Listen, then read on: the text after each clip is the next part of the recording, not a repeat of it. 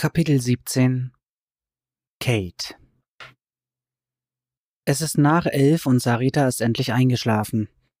Unsere Schlafrhythmen geraten hier vollkommen durcheinander. Sarita kriegt viel weniger Bewegung als sonst und war deshalb den ganzen Abend gereizt und zappelig.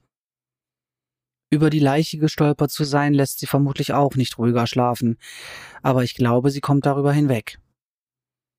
Für sie ist das nicht wirklich real, sondern eher, als hätte sie etwas Gruseliges im Fernsehen gesehen. Ich selbst fühle mich schlapp und eingeengt. Von der klimatisierten Luft kommt das, vom Mangel an Sonnenlicht. Ich könnte ins Bett gehen, bin aber nicht im geringsten müde.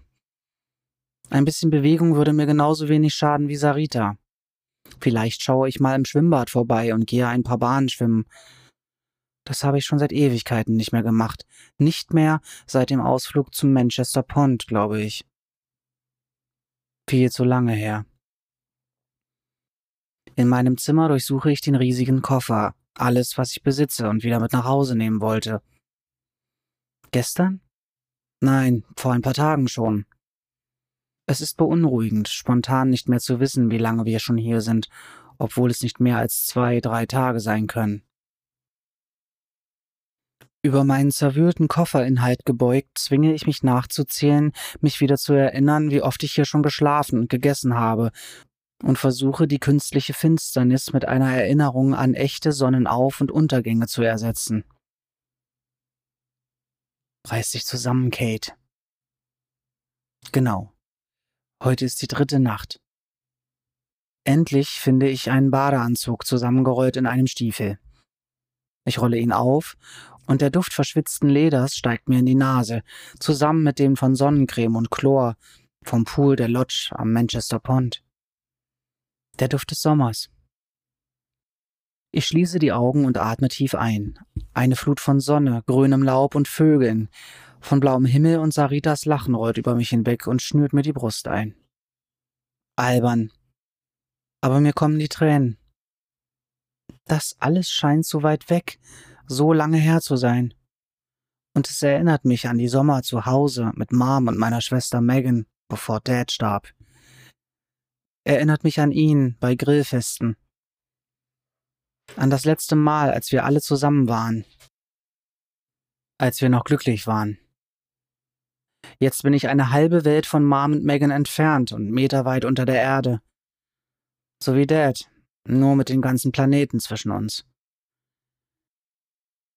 Ich will den Gedanken gar nicht zulassen, doch er zwängt sich durch die Tränen. Komme ich je wieder nach Hause? Grob reibe ich mir über die Augen. Ich bin wütend auf mich selbst. In diesem Fetzen kann ich unmöglich schwimmen gehen. Für einen schönen Sonnentag war es okay, aber hier unten im Dunkeln, wo Leute wie Brett und Cameron mich sehen könnten, nein, danke. Die beiden haben mich schon bei der Ankunft derart angegafft, dass ich mir beinahe nackt vorkam. Stattdessen entscheide ich mich für Boardshorts und ein T-Shirt, ziehe mich um und schnappe mir ein großes Badetuch. Kurz kommen mir Zweifel, aber ich reiße mich am Riemen. Von diesen beiden Typen lasse ich mich doch nicht noch zusätzlich einengen, mehr als Tyson es bereits getan hat.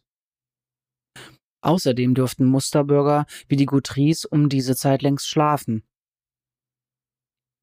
Auf dem Weg nach draußen komme ich an Tyson vorbei, der auf der Couch eingeschlafen ist. So fand ich ihn morgens oft auch schon in seinem Haus vor, wenn er beim Fernsehen eingeschlafen oder einfach nicht ins Bett gegangen war. Ein trauernder Witwer eben, habe ich mir gedacht. Das kalte Bett erinnerte ihn wahrscheinlich an seine tote Frau. Doch jetzt frage ich mich, ob er es vielleicht bloß nicht anders gewohnt ist. War seine Ehe vielleicht gar nicht so harmonisch? Knirschend zieht mein eingepferchter Verstand eine Linie zu der merkwürdigen Spannung zwischen Tyson und den Maddox. Plötzlich fällt es mir wie Schuppen von den Augen. Ich wusste doch, dass mir diese verschämte Aus dem Weggeherei bekannt vorkam. Ich habe sie dutzendmal in meinem Freundeskreis an der Uni erlebt, und zwar immer dann, wenn einer aus der Gruppe hinter dem Rücken des anderen fremd vögelte. Die gleichen unsicheren Blicke, die gleiche Art, einander nicht in die Augen sehen zu können, die gleichen vergeblichen Versuche, sich normal zu verhalten. Und trotzdem merkt jeder Außenstehende sofort, was da gespielt wird. Das geflissentliche Nichts miteinander zu tun haben, wirkt regelrecht wie gleißendes Scheinwerferlicht. Schaut her, schaut uns an, wir ignorieren uns. Die gleiche Scham am Morgen danach, die ich nach zahllosen Partys gesehen habe. Es muss einfach so sein.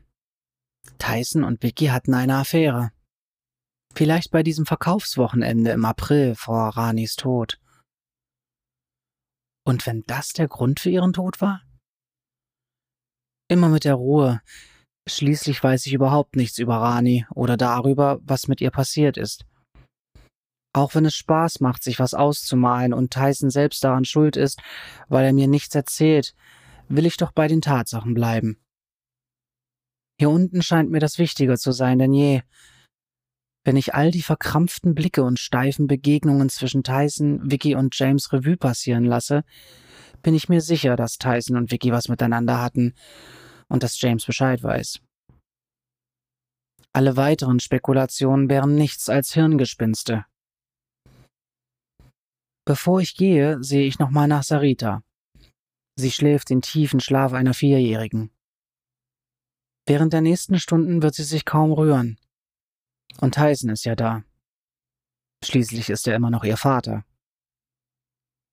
Ich werfe mir das Handtuch über die Schulter und ziehe die Wohnungstür hinter mir zu. Auf dem Weg den Flur hinab fällt mein Blick auf die Tür der Gutrice. Unwillkürlich gehe ich ein bisschen schneller und schlüpfe hastig durch die Tür zum Treppenhaus. Das Licht geht erst nicht an, aber ein paar Stockwerke weiter unten ist es hell. Irgendwer muss dort gewesen sein. Ganz ruhig stehe ich da, lausche in die surrende Stille. Kein Mucks hebt sich vom Hintergrund brummendes Sanktum ab. Das Licht unten erlischt. In der Finsternis warte ich ab, ob eine Tür geschlossen wird oder geöffnet. Oder ob jemand atmet oder irgendein anderes Geräusch macht. Komm schon, Kate. So ungewöhnlich ist das nicht, dass in einem Wohngebäude noch irgendjemand anders unterwegs ist. Der Bewegungsmelder hier ist nicht sonderlich empfindlich und man muss schon etwas dafür tun, damit er anspringt. Ich wähle mit den Armen, bis das Licht angeht. Dann wetze ich mit langen, lauten Schritten hinunter in den siebten, zwinge mich nicht an die Stelle zu denken, wo Brad mich gestern erst gegen die Wand gedrückt hat, und auch nicht daran, was Sarita und ich hinter der Tür zum sechsten gefunden haben. Ich denke nicht an Gregs leblosen Körper, an das Blut aus seinem Kopf, an die klaffende Wunde, nicht an die blutigen Fußspuren. Kein bisschen denke ich daran, während ich im künstlichen Licht die Treppe runterjage. Scheiße, was ist bloß los mit mir? Ich gehe doch nur schwimmen. Einfach nur schwimmen, sonst nichts. Weder Mörder noch Gespenster sind hinter mir her. Ich bin eine erwachsene Frau. Ich lasse mich doch nicht von irrationalen Ängsten beherrschen. Mit angehaltenem Atem drücke ich die Tür zum siebten und zum Schwimmbad auf. Beim Anblick der tropenblauen Kacheln, der Plastikpalme, des gelbroten Bandbilds und des kleinen Wasserspiels in Steinoptik springen meine Lungen wieder an. Warm ist es hier drin. Warm und hell. Gar nicht so übel. Ich atme den Duft des Salzwassers ein, stelle mir vor, ich wäre am Meer, lasse bis zum Anschlag schöne Gedanken in mir aufsteigen und versuche den stechenden Gestank verbrannten Benzins im Hintergrund zu ignorieren. An der flachen Stufe tauche ich die Zehenspitzen ein. Offenbar ist das Becken beheizt. Also springe ich direkt hinein und bleibe, solange ich kann, unter Wasser. Genieße, wie es mich umhüllt und beschützt. Ich mache die Augen auf und kann durch die Wasseroberfläche die Palme sehen, deren dunkler Schatten sich wellig vom rot-gelben Muster der Wand abhebt. Irgendwann tauche ich zum Luftschnappen wieder auf, lasse mich mit geschlossenen Augen auf den Rücken treiben und versuche mich nach Hause zu beamen. Megan und ich glauben, dass zwei Leute, die zur selben Zeit dasselbe und aneinander denken, sich zum jeweils anderen teleportieren können. Das funktioniert nur deshalb so selten, weil man wirklich bis ins allerletzte Detail dasselbe fühlen muss. Eine komplexe, schwierige Aufgabe. Gott, wie oft wir damals auf unseren Betten gelegen und versucht haben, in Herz und Verstand irgendeines Jungen einzudringen. Wenn er zur selben Zeit dieselbe Sehnsucht und dasselbe Verlangen spüren würde, dachten wir, würde er mit einem Mal und wie von Zauberhand vor uns auftauchen. Kein Wunder, trösteten wir einander nach stundenlangem angestrengtem Fühlen, dass das beinahe unmöglich wäre. Höchstwahrscheinlich schauten sie alle gerade Rugby oder holten sich auf irgendeinem Filmstar aus einer Zeitschrift einen runter. In Johannesburg ist es vermutlich gerade ein klarer, sonniger Frühlingsvormittag. Vielleicht ist ja auch Megan von der Arbeit ein paar Bahnen schwimmen gegangen und macht sich Sorgen, vermisst mich. Wenn ich mich nur genug anstrenge, dann. Ein Schatten gleitet über mich hinweg und irgendwas verdeckt für einen Augenblick das Deckenlicht. Ich strample mich auf die Füße und wische mir übers Gesicht und muss ein paar Mal blinzeln, bevor ich etwas sehen kann. Ich blicke mich um. Nichts. Reglos lausche ich auf ein anderes Geräusch als das der schwappenden Wellen. Ohne es wirklich zu wollen, sage ich Hallo, ist da jemand? Die Angst von gestern Nacht erfasst mich wieder. Nein, die Angst von jedem einzigen Mal, dass ich irgendwann in meinem Leben nachts alleine unterwegs gewesen bin. Mich vor Geistergeschichten zu gruseln oder vor Monstern zu fürchten, konnte ich mir nicht leisten. Frauen werden nachts nicht von Fantastereien verfolgt, sondern von Männern. Von echten Männern. Meine gute Laune ist schlagartig dahin. Die ganze Situation geht mir nur noch auf die Nerven. Ich steige aus dem Pool, beuge mich vornüber und schlinge das Handtuch um mein nasses Haar. Ich hätte noch eins mitnehmen sollen, für Jemand steht hinter mir. Ich will mich nicht umdrehen, tu's aber trotzdem, auch wenn ich bereits weiß, wer es ist. War ja klar, dass er nicht aufgibt. Instinktiv verschränke ich die Arme vor der Brust, balle die Fäuste und versuche ihn niederzustarren. Das Handtuch rutscht mir vom Kopf und hinter mir zu Boden. Hi, Kate, sagt Red. Es klingt schon fast versöhnlich, aber ich halte die Deckung aufrecht. Naja, soweit es eben geht. Barfuß und tropfnass in Shorts und T-Shirt. Allerdings will ich einer Konfrontation lieber aus dem Weg gehen.